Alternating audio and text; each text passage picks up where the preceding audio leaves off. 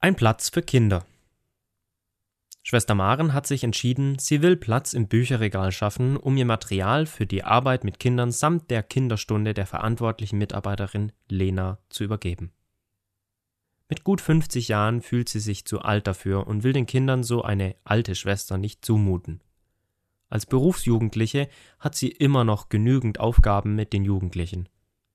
Was sich aus dem leeren Platz ergeben hat, berichtet sie hier zwischen den Stühlen. Drei Wochen nach der Bücherübergabe hat der Geräuschpegel im Gottesdienst hinter mir meine Aufmerksamkeit auf sich gelenkt.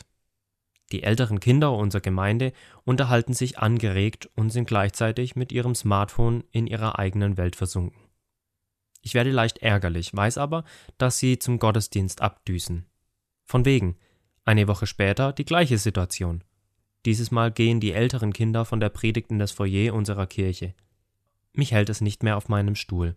Warum seid ihr eigentlich nicht in der Kinderstunde? frage ich sie. Da ist es uns zu langweilig, antworten sie freimütig. Und warum hört ihr dann der Predigt nicht zu? ist meine Rückfrage. Die ist uns auch zu langweilig, antworten sie wieder ganz offen. Wir passen irgendwie nirgendwo hin. Ein Herz für Kinder. Nachdenklich setze ich mich wieder auf meinen Stuhl. Ich komme innerlich nicht zur Ruhe. Mein Herz blutet, was wird mit den Kindern?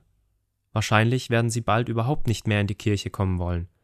Es heißt auch immer, auch in Kirchen und Gemeinden, Kinder sind unsere Zukunft. Das sehe ich nicht so. Sie sind schon jetzt Gemeinde. Jetzt schon in der Gegenwart. Genauso wie die Jugendlichen. Ich fange an, mit Gott zu reden und zu diskutieren. Sollte ich mich mit den Kindern beschäftigen? Die Kindermitarbeitenden haben doch schon genug an der Backe also mache ich im Gemeinderat den Vorschlag, dass ich mich vorerst um die Kinder kümmern könnte. Oleg lässt sich mitbegeistern und bietet seine Mitarbeit an. Wie schön, denn schließlich werden wir mindestens acht Jungen und nur zwei Mädchen in der Gruppe haben. Im Herzen Gottes. Echt cool, ein Extratreffen nur für uns. Und sogar im Jugendraum, wo der Kicker steht. So die Reaktion der Kinder nach den ersten Jungscherstunden am Sonntag. Ihre Smartphones geben Sie vorher ohne Meckern bei mir ab und vergessen Sie sogar hinterher wieder mitzunehmen. Ganz ehrlich, ich bin mit Begeisterung dabei. Gott ist doch immer wieder für eine Überraschung gut. Wie sagen die Eltern zu mir, Schwester Maren, den Kindern gefallen die Treffen enorm.